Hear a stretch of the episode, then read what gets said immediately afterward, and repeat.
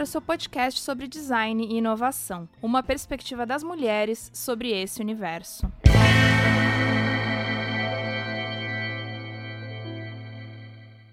Olá, este é o MAD, o melhor conteúdo com uma perspectiva feminina sobre design e inovação. Aqui falamos sobre o contexto da desigualdade de gênero nas empresas e ambientes profissionais de modo geral e da representatividade de gênero em eventos e situações de fala, influência, liderança e também das posições de poder por nos reconhecermos passando pelas mesmas dificuldades criadas pelo machismo estrutural, é que nos conectamos, num primeiro momento, descobrindo e reforçando uma rede de profissionais ímpares, que forma uma rede igualmente ímpar e muito potente. Você pode conferir na descrição do nosso podcast todos os links para se cadastrar em nossa rede. Este episódio tem apoio de Talking City e Futurar. Eu sou Rosângela Araújo, sua anfitriã mestre em gestão ambiental, designer e presidente da ProDesign Paraná. Hoje teremos um episódio especial sobre um assunto que não é tão fácil. Nada fácil. Violência contra a mulher. Um relatório da ONU Mulheres, lançado em 2020, mostra que as mulheres serão as que mais sofrerão com a pandemia. Apesar das estatísticas mostrarem que a mortalidade é maior perante os homens, somos nós mulheres que estaremos mais expostas às vulnerabilidades sociais decorrentes da crise, como desemprego, violência, falta de acesso aos serviços de saúde e o aumento da pobreza. A história mostra que, com outras crises, as mulheres são as primeiras a serem dispensadas do trabalho, uma vez que a sobrecarga pode impactar no seu desempenho, ou como ainda ganham menos que os homens numa situação em que um dos cuidadores precisa assumir o cuidado das crianças que não estão podendo frequentar as escolas, ela acaba abandonando o seu trabalho. E outro lado impressionante é que as mulheres são 70% das trabalhadoras de saúde em todo o mundo. Mulheres, aumentando ainda assim a sua exposição. E nós viemos falar hoje especificamente sobre a estatística que piorou em todo o mundo durante a pandemia: os casos de violência contra a mulher. Comigo neste episódio, quem está é Carla Link, fundadora da Talking City, consultoria que foca na melhoria de serviços baseada na colaboração entre governos e cidadãos, e cofundadora de AINA, uma plataforma que conecta mulheres às oportunidades de saída de um relacionamento abusivo. Ela é TEDx Speaker, professora no IED, na ESPM e na Uniensinos. Oi, Carla, seja bem-vinda. A palavra é sua. Oi, Rô, muito obrigada. Estou muito feliz de estar aqui. Sejam todos bem-vindos e bem-vindas a mais um episódio da MAD. E hoje a gente está com duas convidadas muito especiais. A primeira delas é a Maíra Andrade, filha de cariocas, paulistana, mãe de pets e farmacêutica e bioquímica. Ela é pós-graduada em design estratégico e inovação. Hum, foi minha aluna, aliás. Trabalha atualmente coordenando a área de diversidade e inclusão da Natura para a América Latina. E dentro da própria Natura também passou pela área de inovação social, onde ela era responsável pela estratégia e ações relacionadas à violência doméstica para mais de um milhão de mulheres no Brasil, atuando com a força de vendas, né, as consultoras. Além disso, ela também trabalhou no mercado farmacêutico e, na sua passagem na Roche Farmacêutica, acarretou na cofundação do Comitê de Diversidade e Inclusão. Em 2018, foi, foi reconhecida como uma das cinco ganhadoras da premiação Valuable Young Leader, iniciativa da Eureka com a Harvard Business Review, e em 2019 entrou para a comunidade jovem do Fórum Econômico Mundial Global Shapers. E em 2020 tornou-se vice-curadora da mesma. Seja muito bem-vinda, Maíra. Oi, Ká, obrigada. Muito feliz de estar aqui contigo. E a gente também está aqui com mais uma outra mulher muito especial, que é a Tayane Cristóvão, que é mãe do gatinho Rolha, advogada, sócia da CWG Advocacia. Ela é mestre e doutoranda em Direito Constitucional pela URGS, pesquisadora e ativista sobre os direitos das mulheres, especialmente sobre a igualdade de gênero na representação e na participação política. Oi, Tayane, seja muito bem-vinda. Oi, gurias, um prazer muito grande estar aqui. Obrigada pelo convite.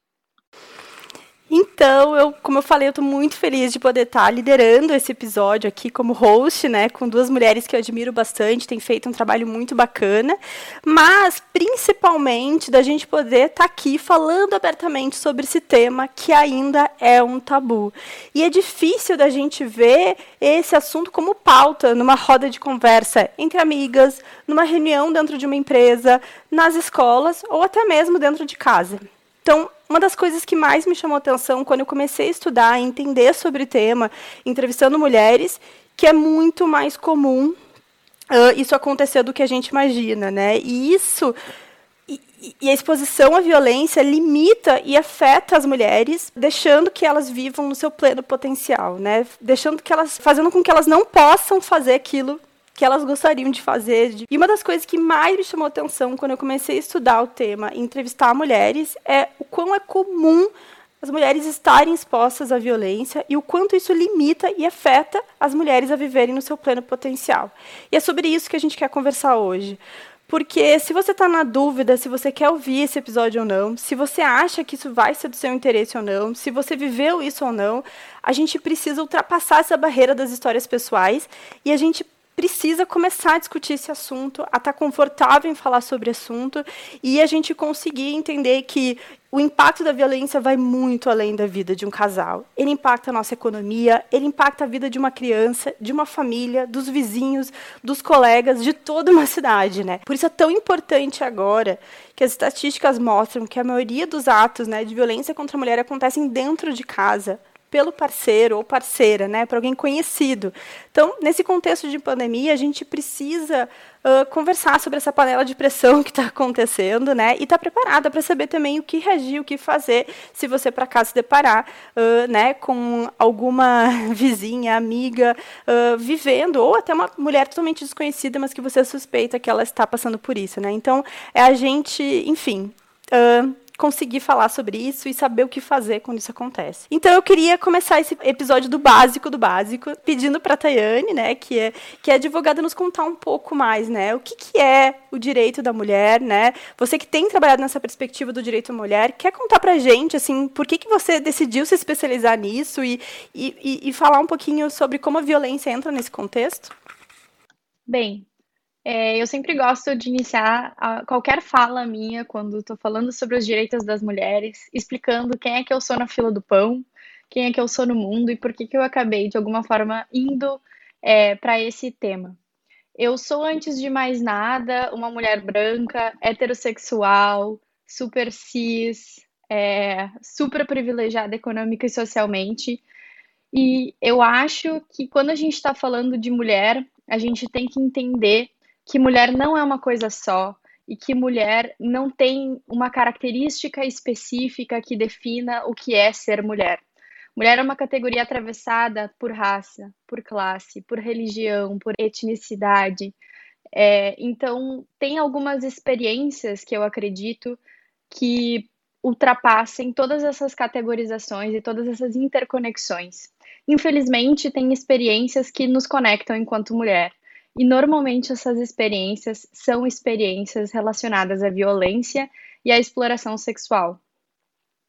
Então, é, dito isso, eu me encaminhei enquanto pesquisadora e advogada para trabalhar com os direitos das mulheres, porque eu acho que a gente tem que trabalhar com coisas que fazem o nosso sangue ferver. E desde muito pequena, eu sempre fui super incomodada com as hierarquias de gênero que a gente tem e que a gente vê todos os dias na nossa sociedade. Então, esse tema me escolheu, eu não fui escolhida. Então, o que, que é a Lei Maria da Penha e que tipo de violência a gente tem hoje tipificada legalmente? Bem, a Lei Maria da Penha, que é a Lei OS 340, é um instrumento legal que tem por objetivo coibir e punir a prática de violência intrafamiliar e doméstica contra as mulheres. Então, nesse contexto, era preciso definir legalmente o que significa violência.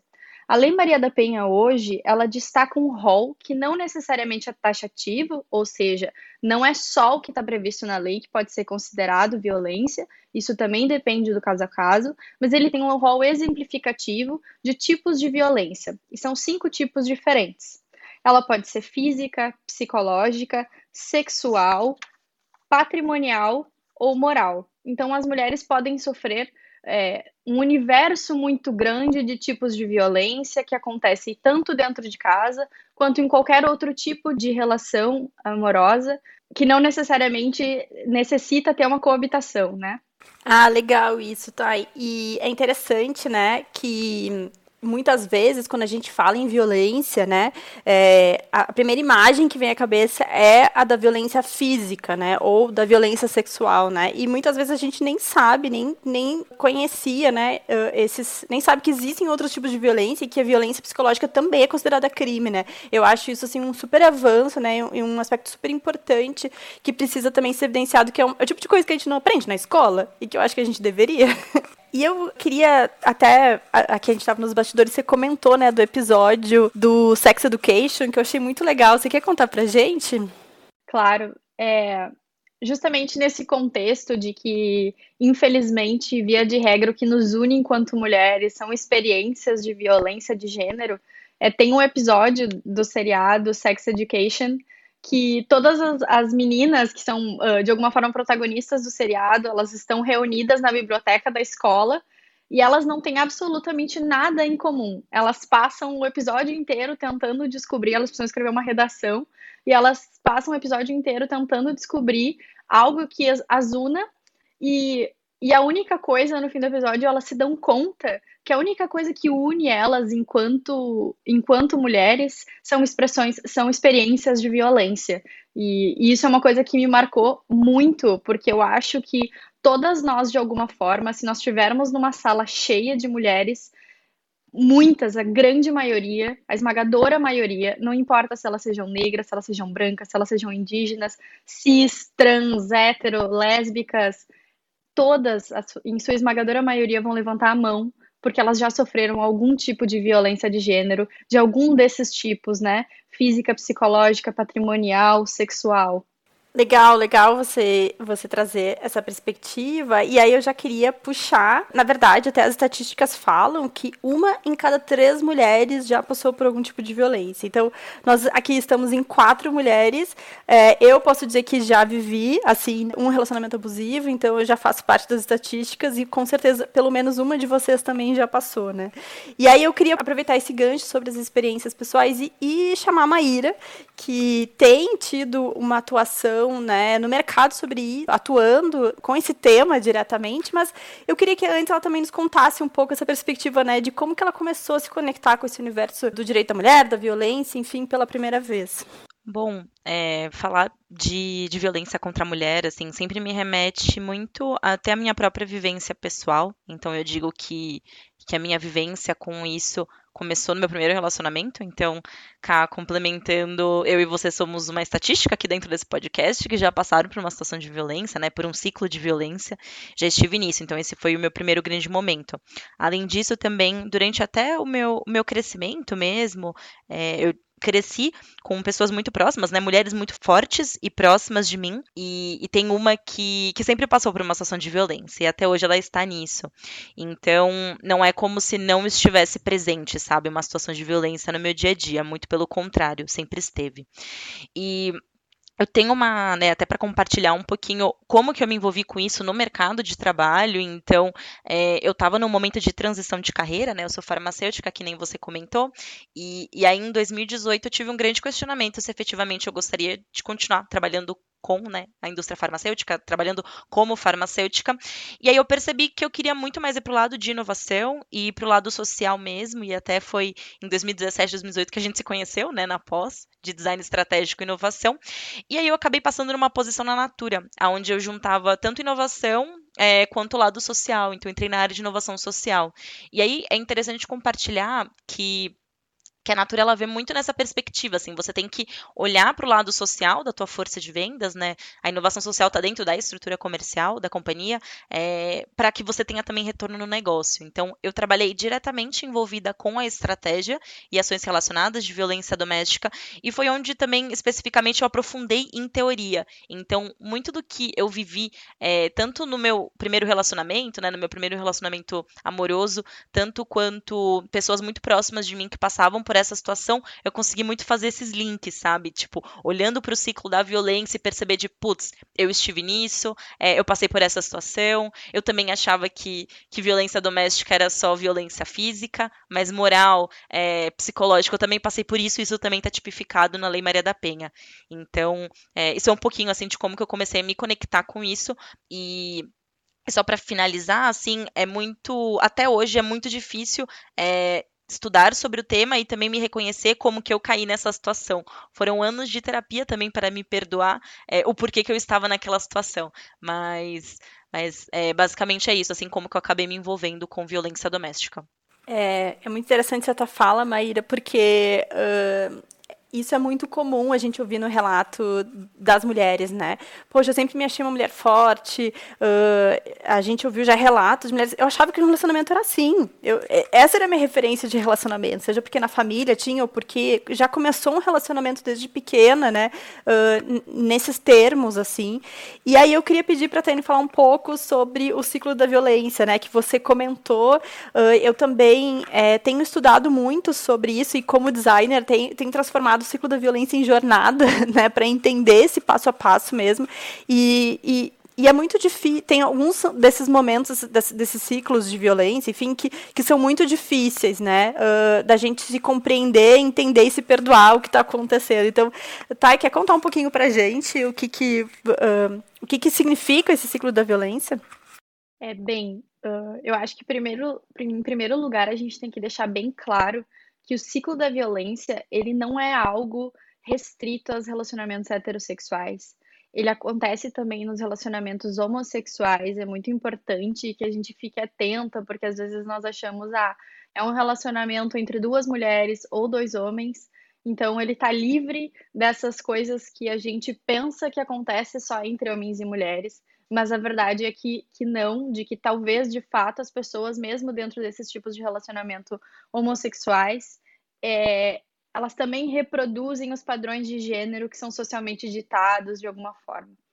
Então a gente tem é, estudado dentro desse dentro é, desses estudos sobre violência de gênero e violência doméstica, mais especificamente, que há claro, evidente, há diferenças e padrões diferentes, mas há esse apanhado geral de algo que nós compreendemos e chamamos como ciclo da violência. E esse ciclo possui três fases. A primeira delas a gente chama de o aumento da tensão, porque é nesse momento que o agressor fica irritado e ele começa a, a supervalorizar coisas insignificantes e cotidianas. E aí essas irritações elas se transformam em acessos de raiva, em explosões. Nessa fase ocorre a humilhação da vítima e destruição de bens materiais, né? Nesse momento também a vítima, ela tende a negar o que está acontecendo, ela esconde os fatos das pessoas que são próximas dela e ela começa a se sentir culpada. Ela busca achar, ela busca procurar o que, que ela está fazendo de errado que está dando motivo para que o agressor se comporte dessa forma. E aí, num segundo momento, a gente passa para uma segunda fase, que é o ato da violência. Na fase prime na primeira fase, a gente tem o um aumento da tensão.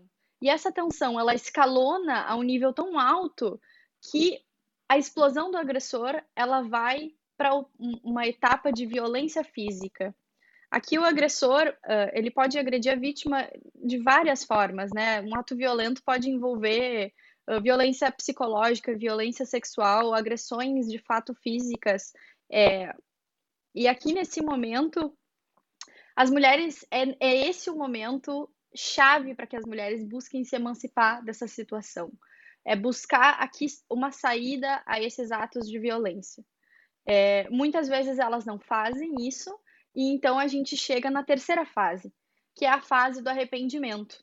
E aqui, após essa explosão de violência cometida pelo agressor, ele percebe que a vítima se afasta dele e ele busca, em razão disso, se reaproximar. Ele busca demonstrar através de um comportamento é, carinhoso, ele busca. Uh, por isso que a gente chama essa fase de fase da lua de mel, porque o agressor ele busca, ele compreende o afastamento da vítima e ele vai atrás de tentando reconquistá-la, digamos assim. Só que o problema disso é que o final da fase de arrependimento, a gente retorna para a primeira fase, que é a fase do aumento da tensão.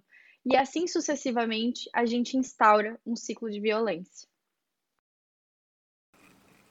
É muito interessante, né? Uh, quando a gente lá na INA, a mulher, começou a ouvir algumas vítimas de violência, de casos mais extremos, uma coisa que a gente aprendeu é que as histórias são únicas, né? Mas existe esse padrão que de novo, a gente deveria aprender na escola, sabe? Porque a gente acha que está vivendo uma experiência tão única. É só comigo que isso acontece. Não, mas quando ele está comigo, ele é uma pessoa diferente, né? E a gente não consegue olhar dessa forma mais aberta e entender que não existe um padrão de comportamento. Eu lembro que minha terapeuta ela falava que é muito parecido com o ciclo do alcoólatra, né? Que também passa, né? Cada porre é maior, né? E aí esse, esse retorno cada vez vem mais forte, mais forte, né? E uma coisa que a gente aprendeu ao, ao conectar esse ciclo da violência com a jornada é que já se identificar numa jornada, num ciclo de violência já é difícil, porque você não se dá conta, você já está tão imersa ali dentro daquele contexto que você não consegue se ver, né, dentro de um relacionamento abusivo. Você ainda está puxando e buscando esse momento da lua de mel e essas coisas boas, né? Então é um super avanço quando a mulher consegue perceber e é só aí que ela vai decidir de fato sair. Mas Sair desse ciclo é outra história. São dois passos completamente bem diferentes que exigem muito que a gente tenha essa rede de apoio próxima, né? Uh, e, e, muitas vezes, quando as pessoas de fora vejam, que, percebem que essa mulher está repetindo o ciclo várias, várias vezes, ela acha que ela está lá porque quer, né? E não é verdade. Não, não é uma verdade. Assim, que a gente tem que ter, e aí, como designer, né, exercer esse olhar da empatia sobre as mulheres que vivem em relacionamentos abusivos para a gente conseguir identificar, né? Que sair não é fácil, que muitas vezes essa mulher não tem estrutura, né, para poder sair. É, quero só fazer um complemento, então. É, para mim, começar a, a, trabalhar com violência doméstica também fez com que a gente quebrasse diversos é, tabus, né, com relação a isso. Então, o primeiro ponto que eu gostaria também de, de trazer, depois da fala da Thay, é que ninguém se apaixona pelo sapo, né? Então, o começo das relações são sempre boas, tipo, vem com um presente, vem com muito sentimento, vem com paixão, vem com amor. Então, não é como se a pessoa já entrasse dentro do ciclo de violência já passando por uma situação de violência. O começo é muito gostoso, né? Se apaixonar é muito gostoso. Então, então, é, é importante a gente entender. E aí, quando você também se percebe que tem alguma coisa esquisita, que você tá nesse relacionamento, vem diversos outros valores, que é o valor, é o sentimento, é a emoção que você tem pela pessoa. Além disso, a nossa cultura diz que a mulher pode mudar o homem, e aí fazendo um recorte para casais é, heteronormativos. Então, não é tão simples assim, né? E, e, além disso, ainda mais quando a gente está falando de uma família. Então, uma mulher que está num ciclo de violência que tem uma família, muitas vezes o valor de que é, a família acima de tudo, de proteção da família, acaba passando por cima, o que faz com que romper esse ciclo seja muito difícil. E, e um outro ponto também que, que você até estava trazendo, Kai, que é muito importante, é entender que cada volta do ciclo, é, a violência acaba se tornando também cada vez mais forte. Então, também não é como se, por exemplo, no começo do relacionamento, quando ela começa a dar volta no ciclo de violência, como se ela já passasse, por exemplo, por uma ameaça com uma faca. Não é bem assim, né? A violência ela vai começando de uma forma sutil e cada volta do ciclo ela vai se tornando mais profunda até efetivamente terminar, infelizmente, numa situação de feminicídio e diversas voltas desse ciclo da violência. Um problema muito grande que as mulheres enfrentam é, em relação a tentati essa tentativa de sair desse ciclo e desses relacionamentos abusivos, muitas vezes se relaciona com a dificuldade em relação à autonomia financeira. Infelizmente, a gente ainda vive numa sociedade que está muito marcada por divisões de gênero que ainda se revelam na área econômica. Em geral, a gente ainda tem, a gente vê os salários das mulheres como um complemento aos salários dos homens e não como, como o, o salário número um da família, em que pese a grande maioria das, das famílias brasileiras serem chefiadas e encabeçadas por mães. É, de qualquer sorte, um desses problemas que as mulheres uh, enfrentam, é, ele se refere a essa autonomia financeira, porque muitas vezes elas são dependentes economicamente desses agressores e elas não conseguem se libertar é, dessas pessoas justamente por essa, esse medo do desamparo econômico. É, e aí que eu acho que as redes de apoio das mulheres são muito importantes. Por isso que você, eu acho que as mulheres elas precisam conversar com as suas amigas e as pessoas próximas que lhe tragam algumas mínimas certezas de que ela vai ter um apoio Sim, eu acho que aí entra um aspecto super legal que eu queria ouvir da Maíra sobre as empresas, né? Que o papel das organizações, né, das empresas, também tem nesse nas, como rede de apoio das mulheres, né? Uh, como a gente viu no início do programa, falando né, do relatório da ONU Mulheres, é, as mulheres estão mais propensas nesse momento a passarem por uma sobrecarga, ou mesmo quando estão em violência, elas têm vergonha e acabam não voltando para o trabalho, né? Elas acabam pedindo demissão. Então a gente vê que as mulheres se afastam, uh, caindo cada vez mais nessa rede da falta de autonomia financeira, né?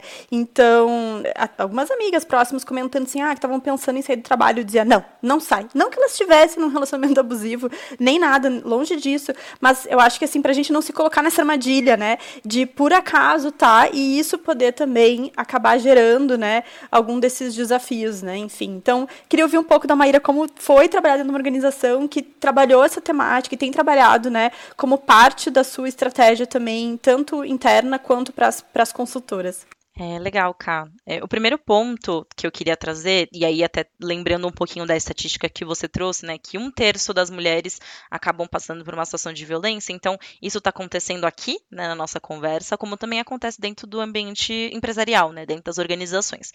Então, é muito, é um discurso, acho que muito ingênuo comentar que isso não se passa dentro das organizações. E a partir disso, isso tem impacto para o negócio também tem uma pesquisa é, de condições socioeconômicas e de violência doméstica e familiar contra a mulher. É, da Universidade Federal do Ceará, em parceria com o Instituto Maria da Penha, que diz que uma mulher ela vai perder em média 18 dias de trabalho por ano por conta de violência doméstica. E isso acarreta numa perda de um bilhão por ano, né? Quando a gente olha num cenário é, mais macro. Então, efetivamente, violência contra a mulher, violência doméstica acaba impactando no negócio. Esse é um primeiro ponto. Então, é muito importante as empresas terem consciência disso e perceberem que, que a partir do momento em que elas têm mulheres, né, dentro do seu quadro de colaboradores, o que é quase impossível não ter mulheres dentro do quadro de colaboradores, isso também vai afetar para essas empresas e vai voltar para elas. É, como organização e como as empresas podem trabalhar com relação a isso, além de ter uma rede de apoio, é super importante que as empresas tenham um canal de compliance para também acolherem denúncias. E uma coisa que pode acontecer é a partir do momento em que, de repente, a gente tem casais dentro da própria organização e uma mulher está passando por uma situação de violência, às vezes é o próprio colaborador que está cometendo esse ato violento. Então, é importante que a gente, que as organizações tenham esses canais de compliance para suportarem denúncias. Além disso, é, muitas empresas têm como se fosse é, hotlines, enfim, canais em que, que você pode falar sobre diversos assuntos, você acaba tendo apoio, por exemplo, psicológico, e é importante também que esses canais também tenham especialistas que saibam lidar com violência doméstica, né? De novo, é, isso acontece dentro da organização, é muito ingênuo pensar que isso não acontece, então é importante que além da empresa de ter esse canal de suporte a colaboradores de uma maneira geral, como grandes empresas têm, que eles também tenham especialistas que olhem para casos de violência doméstica, doméstica. Então, você vai ter é, um advogado ou uma advogada que saiba sobre o assunto e que consiga dar direti as diretivas necessárias para os casos, que tenham um assistente social, uma assistente social e até mesmo uma psicóloga ou um psicólogo com relação a isso. Além disso, algo que tem ficado muito na mídia é, as comunicações em massa também e o posicionamento claro da organização com relação ao tema. A gente percebeu muito né, nessa minha jornada com violência doméstica dentro né, do ambiente corporativo, é que a comunicação em massa faz com que a gente consiga também atingir outras pessoas que talvez não estejam nesse círculo, talvez de conhecimento teórico. Então é importante que as empresas também tenham isso. Além disso, é, é muito, muito relevante as empresas também desenvolverem protocolos de ações em casos de violência. Putz, se uma colaboradora está passando por uma situação de violência dentro do ambiente da, da empresa, o que, que, a empresa faz? Qual que é o direcional? Como que a empresa vai se portar? Ou, de repente, é, se uma, uma, colaboradora ou uma terceira passa por uma situação é, de ameaça dentro da organização, o que, que você vai fazer? Vai, chamar, vai acionar a segurança? Não vai acionar a segurança? Vai ligar no 190? Vai ligar no 180? Então, é muito importante é, a empresa também ter protocolos de ações de atendimento para casos de violência doméstica. Além disso, é, outros três pontos também que eu enxergo são bem importantes para isso é falar com os homens sobre masculinidade. Então, a partir do momento que a gente tem colaboradores, homens dentro da natura, é, dentro da natura, né, enfim, mas dentro das organizações como um todo, é importante que a gente fale com esses homens também. Além disso, é, que os gestores estejam preparados e cientes para casos de violência e que muitas vezes uma mulher em situação de violência ela vai ter que se adaptar de repente com a rotina dela, é, já presenciei, não presenciei casos, já, já, já vi casos, já estive envolvida com casos em que o, o agressor ficava seguindo a mulher na descida do fretado, né, do ponto de ônibus do fretado. Então, como que a gente consegue, qual vai ser a medida que a empresa vai fazer com relação a isso, sabe? É, será que de repente o fretado pode deixar a mulher já na própria casa dela? Então, são alguns pontos em que temos que pensar com relação a isso. E, e para fechar, é importante também que as empresas como um todo estejam dentro dessas grandes redes de acolhimento. Então, hoje em dia a gente tem a coalizão empresarial pelo fim da violência contra a mulher. Então, que as empresas também se fortaleçam nessa jornada e nessa estruturação de rede de apoio e de acolhimento e enfrentamento à violência contra a mulher. Nossa, que incrível, adorei que foi indo, né? E ainda assim, e mais, né? Porque de fato esse é um problema complexo, né? Não é simples, né? São várias coisas que a gente, que as empresas também precisam se organizar e elas precisam ser parte dessa discussão de fato. Mas Maíra, assim, da minha percepção uh, e do que a gente tem estudado, eu tenho visto que não são muitas empresas que já tomaram essa consciência, ou isso está escondido e não está tão claro para o público, assim, porque eu vejo, uh, né? A gente tem ouvido casos da Magazine Luiza, que a gente sabe que há alguns anos já ela tem esse posicionamento. Hoje, ontem eu vi que o Twitter agora também criou um canal para mulheres, não, não necessariamente para suas colaboradoras, mas eu não sei, é comum, uh, existe práticas assim já consolidadas no mercado? Qual é a tua opinião, assim? Porque, de fato, eu não conheço tanto, além do caso da Natura e da, e da, e da Magazine Luiza. Esse é o ponto, Cá. Ainda não é comum. Então, falar sobre violência é, é olhar para a cultura, olhar para a nossa sociedade da forma como ela está estruturada, e é um assunto que incomoda. Então, estamos num movimento das empresas, né, das organizações perceberem a relevância de se falar sobre o tema e ter medidas específicas com relação ao tema, mas não são todas as empresas que começam a, a falar sobre isso, né, que estejam diretamente envolvidas com relação a isso.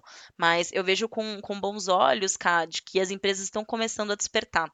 E, e eu acho que a nossa situação é, da sociedade como um todo, então a gente começa a falar sobre diversos assuntos, e aí puxa um pouco também para a diversidade, né?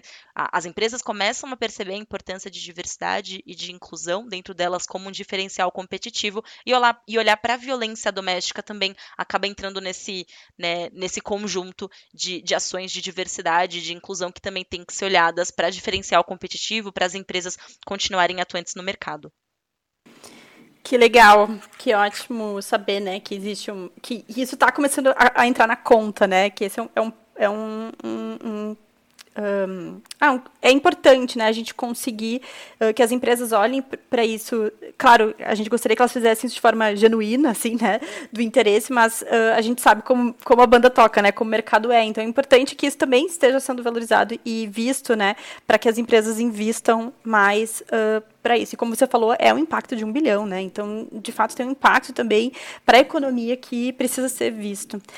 E eu queria pedir para para a Tayane para nos falar um pouco, que tem, tem uma questão que sempre aparece quando eu converso com outras pessoas sobre esse assunto, ou, uh, nos pedidos que vêm da INAD de, de apoio, é assim, o que, que significa denunciar? O que, que significa buscar um apoio, né? Uh, seja dentro da organização, ou seja da justiça mesmo, numa delegacia da mulher, né? O que, que significa eu denunciar? Tu podia contar um pouco para a gente, Tayane? Uh, bem, Carla, então hoje a Lei Maria da Penha, ela não funciona só como uma lei penal que prevê crimes, né? A gente tem sim a parte criminal, mas ao mesmo tempo a gente também tem previsto na lei medidas protetivas e medidas que se relacionam à prevenção e à educação.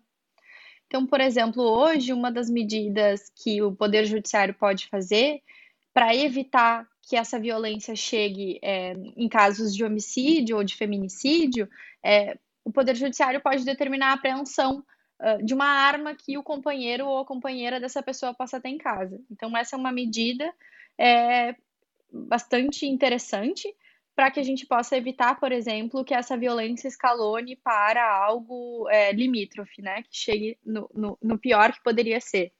Então, tu acessar a justiça, primeiro de tudo, eu acho que, que tem um valor muito simbólico, tu, como a quando a gente diz, vou procurar os meus direitos, né? Tem um valor muito simbólico essa mulher conseguir fazer esse percurso que é muito difícil, que é chegar na delegacia.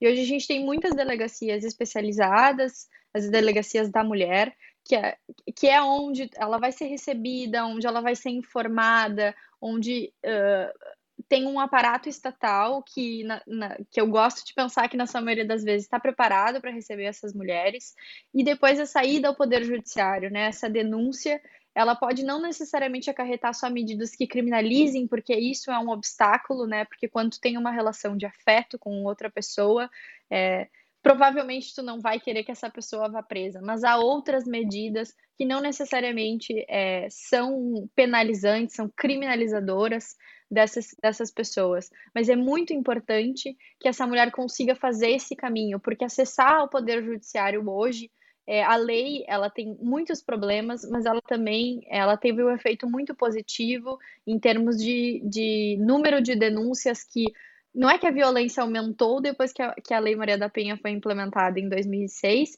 mas que a gente tem um ambiente onde é mais fácil e melhor tentar resolver perante a, o aparato de justiça esses problemas de violência. Sim, e eu acredito também, Tayane, como você falou, que às vezes a gente desacredita no Estado, né, de primeira, achando que não vai adiantar nada, não vai mudar nada. E na verdade a gente vê que tem algumas boas práticas que acontecem, né? Existem alguns bons programas e ações que acontecem, né? Eu sei que aqui em São Paulo, por exemplo, existe também uma ação com empresas para ajudar justamente na, na, recolocação da mulher no mercado de trabalho, ou tem os grupos de homens, né, para fazer com que diminua a reincidência. Então, existem boas práticas e eu acho que o principal é peça ajuda, né? Não fique sofrendo sozinha, você não é responsável por, por ter que sair dessa sozinha, né? Eu acho que essa é uma boa, é uma, é uma boa mensagem também que tem que ficar. E já puxa o gancho que eu queria perguntar para vocês duas, que é quais são as ferramentas hoje, ou que, ou que soluções, onde que uma mulher pode buscar ajuda, qual o caminho, né? Porque, de novo, é uma coisa que a gente não aprende na escola, né? Ou em casa. Tipo, o que, que eu faço se eu estou numa situação de violência, né? O que, que vocês indicam, uh, Tayane, sua cliente, ou Maíra, o que, que você aprendeu, né, nesse percurso também? Também? É, bom, eu tenho alguns projetos e algumas iniciativas que eu conheço é, mais de perto e que eu indicaria. Então, a gente tem alguns aplicativos hoje em dia que, do outro lado, temos pessoas especializadas que podem acolher ou ajudar uma mulher em situação de violência, que é, por exemplo, o aplicativo Mete a Colher e o aplicativo Penhas. Além disso, também tem outros projetos, como, por exemplo, o Mapa do Acolhimento, e aqui em São Paulo, a Casa Florescer, que é específico para mulheres trans. É, tem uma associação também que eu recomendo muito, que chama Associação Fala Mulher. Ela é uma ONG é, que ela administra um centro de defesa da mulher aqui na região oeste de São Paulo e também muito referência nisso. E, e, além disso, é, o Instituto Avon lançou agora, durante esse momento de pandemia, o programa Você Não Está Sozinha, parte da campanha do Isolado Assim Sozinhas Não. É um programa muito robusto de acolhimento e apoio a mulheres de uma maneira geral em situação de violência e que vale a pena dar uma olhada no Instagram do programa em si. É, além disso, tem um, para mim tem um ponto muito importante também como a gente, né, como pessoas e também a gente nesse lugar de rede de apoio, o que, que a gente pode fazer nessa situação. Então, é, uma coisa que eu sempre trago é a gente não julgar. Então, oferecer o ombro amigo, estar presente, é, que a gente ouça com cuidado e, e, sem julgamento, né? Deixe a mulher chorar o quanto que ela quiser e, e sempre lembrar que o protagonismo, na verdade, é mais da mulher que está contando essa situação e não nosso, então de tentar resolver aquilo rápido e deixe realmente ela compartilhar. Além disso, porque é muito difícil, né, você compartilhar que está numa situação de violência. Então, a partir do momento em que uma mulher compartilha isso, temos que ouvir e sem julgamento, né, que sejamos gentis e que a gente consiga acolher essa mulher da melhor maneira possível. É, a primeira coisa é que eu acho é que a sororidade ela não pode ser só um discurso, ela tem que ser uma prática. Então, é justamente isso, é se colocar, eu acho que é se colocar como uma boa ouvinte e alguém que abre a porta para que aquela pessoa consiga, de forma autônoma, é, passar por essa porta, que é a saída da violência. Então, eu acho que, bem, agora, claro, é uma coisa muito pessoal, mas é uma, uma experiência minha, é, é importante que nós, enquanto mulheres, nós tenhamos redes, nós tenhamos outras mulheres nas quais nós podemos nos amparar. Essa é a primeira coisa que eu acredito que seja melhor, porque quando a gente compartilha as nossas experiências, é que a gente vai compreender que a gente está num relacionamento abusivo. Porque às vezes tu acha, como a gente já conversou aqui nesse episódio hoje, é, que aquele tipo de relacionamento que tu está inserida é a única forma de se relacionar. E a verdade é tu pode te dar conta disso quando tu percebe conversando com outras mulheres que pode ser muito melhor e pode ser muito diferente e pode não ser violento e tudo bem.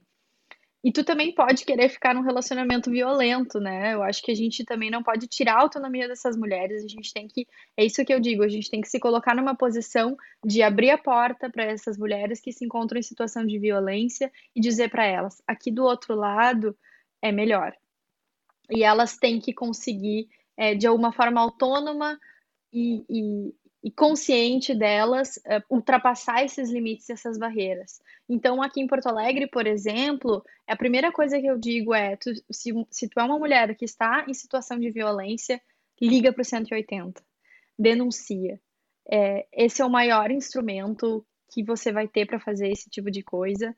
E um segundo é que nós temos também serviços de assistência judiciária gratuita, por exemplo, tem grupos na URGS, o SAJU, que, que trabalha de forma gratuita com mulheres em situação de violência. É, busque se informar sobre recursos jurídicos que você pode tomar para ter esse, esse amparo. Tem casas especializadas em, em, acolher mulheres em situação de violência. E isso a gente faz eh, construindo pontes comunicativas com pessoas que trabalham nessa área. Que legal, que legal, Tayane Maíra, pelos, pelas indicações. Eu também queria é, colocar como contato aqui a Ainá Mulher, né, que é um dos projetos que eu lidero, junto com um coletivo de outros é, inovadores sociais, empreendedores, que a gente tem, é, a gente está construindo uma plataforma para apoiar essas oportunidades de saída, conectando as mulheres com esses caminhos, porque pra a gente entende que esses caminhos não são óbvios. Então, se, uh, a gente também vai deixar aqui no link da descrição, né, esse, todos esses links para vocês acessarem, incluindo o da Ainá Mulher, que a gente tá, a gente tem um guia que a gente fez para o, o período da, da quarentena agora, para você saber o que fazer, também com pedir ajuda, acho que, que, que, ficou bem bacana. E eu também queria indicar que eu gosto muito os conteúdos da Natália Arcuri, do Me Poupe, porque ela trabalha bem em cima dessa perspectiva da autonomia financeira da mulher. Ela não fala só para mulheres, mas ela sempre traz muito essa perspectiva, né, de quanto para ela, esse foi inspirador para ela criar empresa, né, de, dela ver a importância das mulheres falarem mais sobre dinheiro, terem mais autonomia sobre o seu dinheiro. Então, é uma, é uma, é uma empreendedora que também me inspira bastante e eu gosto muito dos conteúdos que ela traz e fala uh, dentro dessa perspectiva. Então fica aí as minhas dicas, duas mais indiretas, mas que também tem esses atendimentos. E eu também só queria reforçar, uh, dentro da fala da Tayane, a delegada que está hoje na Delegacia da Mulher de Porto Alegre, que é a DEAN, né, que ela está na coordenação de todas as delegacias do Estado, na verdade, ela é muito legal e ela tem feito, eu não sei como é que está agora na época de pandemia, mas eu cheguei a participar de um encontro que ela estava fazendo com várias pessoas dessa rede de proteção. Então, vários serviços públicos, inclusive esse da URGS que você comentou, se reuniam para discutir como que essa rede poderia, né, eles olhavam para os dados e pensar e discutiam soluções juntas de como que eles poderiam fortalecer essa rede de proteção. Então, acho que é um caso legal também assim desse esforço que existe, né, para melhorar esses atendimentos às mulheres, que vale a gente destacar também que é bacana. E aí, para a gente finalizar, então, a gente está no podcast sobre mulheres que atuam em design e inovação. Então, o que nós, como designers, podemos fazer para ajudar atuar, a enfrentar esse desafio que é tão difícil? É, só para complementar, então, um pouquinho do que, a Tayane disse, além disso, é, a Lei Maria da Penha é muito referência mundial né, no enfrentamento à violência contra a mulher. É, e ela, na teoria, é muito robusta.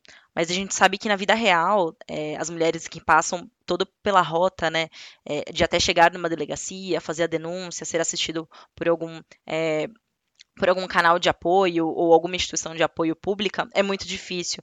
Então, acho que o meu ponto para finalizar isso é que a gente se fortaleça nessa rede de apoio, né? E que ela é muito fundamental para que esse processo seja menos penoso, porque da forma como ele é hoje em dia, ele é bem difícil. Ótimo, Má, muito bom. É, olhando então um pouquinho é, dessa perspectiva do que, que, a gente como mulher pode fazer, né, como designers, é, acho que o primeiro ponto é provocar um pouco disso e entender o quanto essa situação é, ela acaba afetando diversas mulheres, de novo, e que isso volta para o negócio de alguma forma. Então, talvez seja uma forma de provocar isso dentro das organizações. Além disso, nós como designers podemos pensar aí talvez uma jornada um pouco mais dolorosa para essas mulheres, que nem eu estava comentando é, na vida real quando essa mulher até ela chegar na delegacia, ela efetivamente ser levada a sério quando ela compartilhar um caso de violência. Então, como que a gente consegue aí fazer com que a jornada dessa mulher dentro desse momento de rompimento do ciclo seja menos doloroso para ela? Então, eu vejo muito nessa perspectiva. Além disso, como que a gente também redesenha toda a experiência dela dentro do centro de defesa, das casas de acolhimento, abrigos sigilosos. Então, eu vejo muito nessa perspectiva nós mulheres designers como que a gente consegue atuar dentro dessa perspectiva. Eu até tive uma, uma experiência super legal quando eu fui na delegacia de Porto Alegre, quando eu fui conhecer a delegada, que eu, eu, eu fui sendo guiada por uma assistente social, que foi ela que fez essa conexão uh, e me levou até a delegacia. E ela tinha criado um instrumento maravilhoso dentro da delegacia, que era ela fazia esse approach, né? Esse, ela que recebia as vítimas uh, para um primeiro atendimento, que já é uma ação super legal, né? Pensar que uma assistente social que fazia essa ponte, e ela criou um instrumento com uma pergunta a mais dentro do relato inicial. Ela criou uma pergunta que ela disse que fez todo toda a diferença para que as mulheres pudessem se abrir e contar as suas histórias, porque muitas chegavam com vergonha, com medo, ou ficavam quietas, eu não, eu, eu só tô aqui para ver, sabe, não, não queriam falar, e ela incluiu uma pergunta que acabou sendo adicionada ao conteúdo, a ferramenta, o instrumento que eles tinham lá de abordagem, que era, por que você decidiu vir hoje? O que fez você vir hoje?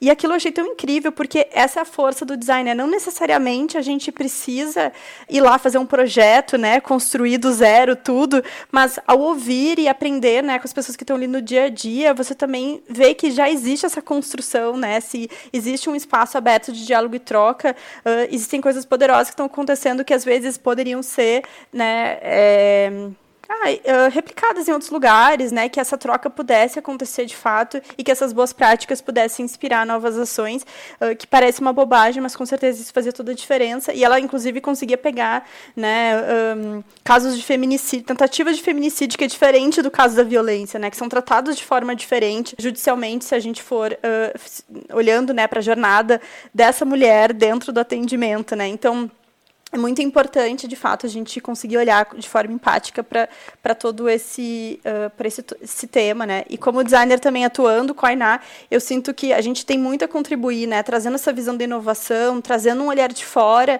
porque, Tayane, não sei, né? Me, me corri se estou errada, mas eu me sinto bem analfabeta em termos jurídicos, assim, né? Porque são termos difíceis, são coisas difíceis de entender, né? Então, para a gente realmente tornar mais acessível essa jornada e conseguir fazer com que as, esse assunto não se trate só no momento da dor, né? Mas que a gente, quando a gente está bem plena, a gente também consiga reconhecer que isso não é legal e que isso não faz bem para todo o ecossistema, né? Exato, Carla. O direito é muito elitista, ele tem uma linguagem muito difícil, muito complexa.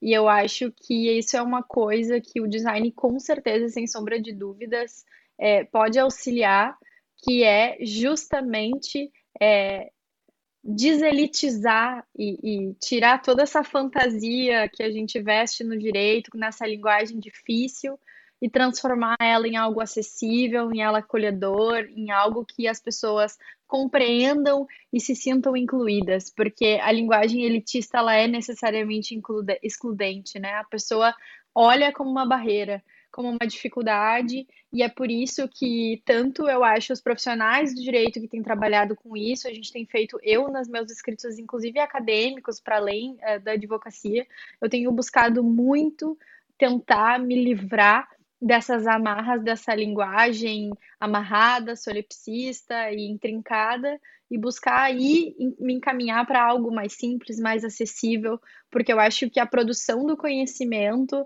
ela tem que ser para todo mundo, né? E justamente eu acho que o design tem também essa, essa possibilidade, que é de ajudar, porque a Lei Maria da Penha, ela não deixa de ser uma política pública para combater a violência contra a mulher. Então, o design pode, pode ser um aliado e as empresas podem ser um aliado na avaliação é, de como está funcionando essa política pública, do que está ruim, do que está bom e como a gente pode fazer para amarrar essas pontas que estão soltas. Bom, então estamos chegando ao final desse super episódio. Gente, fiquei muito emocionada. Para mim foi incrível poder estar junto de vocês. A gente passou uma tarde falando sobre isso, né? Que especial, que momento especial. Muito obrigada por terem compartilhado comigo e com as mulheres da Madia esse, esse momento, esse tempo de vocês. E faço o convite, né? Se vocês quiserem uh, também fazer alguma mensagem final ou, ou passar alguma referência, seria bacana, né? Ouvir essas palavras finais. É, bem, primeiramente, eu queria agradecer muito a Carla pelo convite, a Rosângela e a Maíra por terem dividido esse espaço.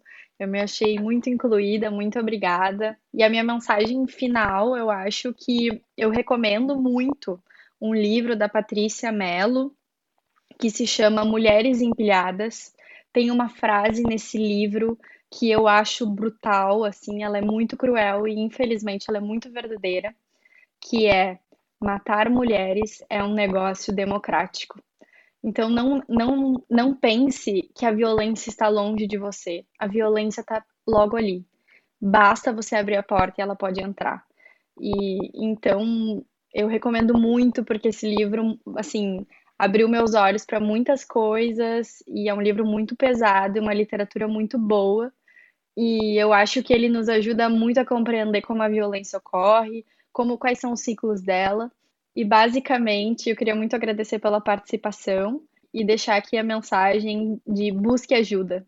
Busque ajuda, busque as suas redes de contato, as suas amigas, as suas companheiras, as suas colegas de trabalho. Forme um grupo de mulheres que, que te apoiem, que estejam do teu lado, porque é assim que a gente consegue buscar ajuda e ir buscar esses canais que podem nos fornecer as ferramentas necessárias para que a gente consiga sair dos ciclos de violência. Bom, também gostaria de agradecer aqui a Carla pelo convite, a Rosângela, a Tayane pelo, pela tarde, pelo momento de troca, foi muito rico. É, é sempre difícil falar sobre violência, mas porém é muito necessário. Temos que quebrar é, esse tabu e esse desconforto que o tema traz. É, para finalizar, eu gostaria de recomendar é, uma minissérie que a Natura é, patrocinou né, do podcast Mamilos, chama minissérie Era Uma Vez. São cinco episódios, a gente é, aprofunda bastante sobre temas de violência, tá bem interessante, e é uma forma da gente cada vez ouvir mais, ouvir outras histórias, outras referências, para a gente perceber que é exatamente o que a Taina estava comentando, de que a violência ela tá muito próxima e que às vezes a gente acaba tampando aí um pouco do sol com a peneira. É, além disso, como uma mensagem final, gostaria de agradecer as pessoas que passaram pela minha trajetória durante esse momento é, de violência doméstica e de aprofundamento e imersão com o tema. Foram pessoas que foram muito importantes para que eu estivesse onde eu estou hoje em dia, então gratidão imensa. E, e, gostaria de trazer a provocação de que tenhamos empatia, que a gente consiga efetivamente exercer a nossa sororidade. Já estive dentro desse lugar em que as mulheres né, querem estar em situação de violência porque elas querem, né, quando elas se tornam protagonistas do ciclo da violência, e isso não é verdade. Então, que consigamos nos fortalecer nessa rede como mulheres, que apoiam mulheres, que sejamos empáticas, que estemos disponíveis para quando uma família, uma vizinha, uma familiar queira compartilhar um caso pessoal de violência. Obrigada, pessoal. Ah, muito legal, mulheres. Então, nos despedimos uh, de hoje, desse nosso episódio. Muito obrigada. Então, de novo, fica a mensagem: procure ajuda, busque sua rede de contato, é, pessoas da sua confiança e ou ligue para 180. Esse número tem que estar tá, assim, ó, salvo, salvo no nosso celular para não esquecer. Bom, eu também queria agradecer, além das participantes e da Rô que está aí, uh, né, liderando, nos organizando aí na construção dos podcasts, o apoio da Talking City e da Futurar. A gente também está buscando apoios, então se você quiser apoiar o podcast, a produção desse podcast, entre em contato.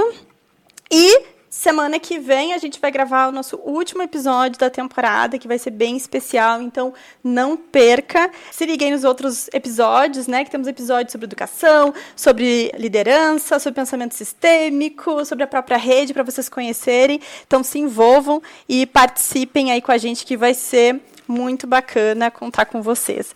Muito obrigada e até a próxima.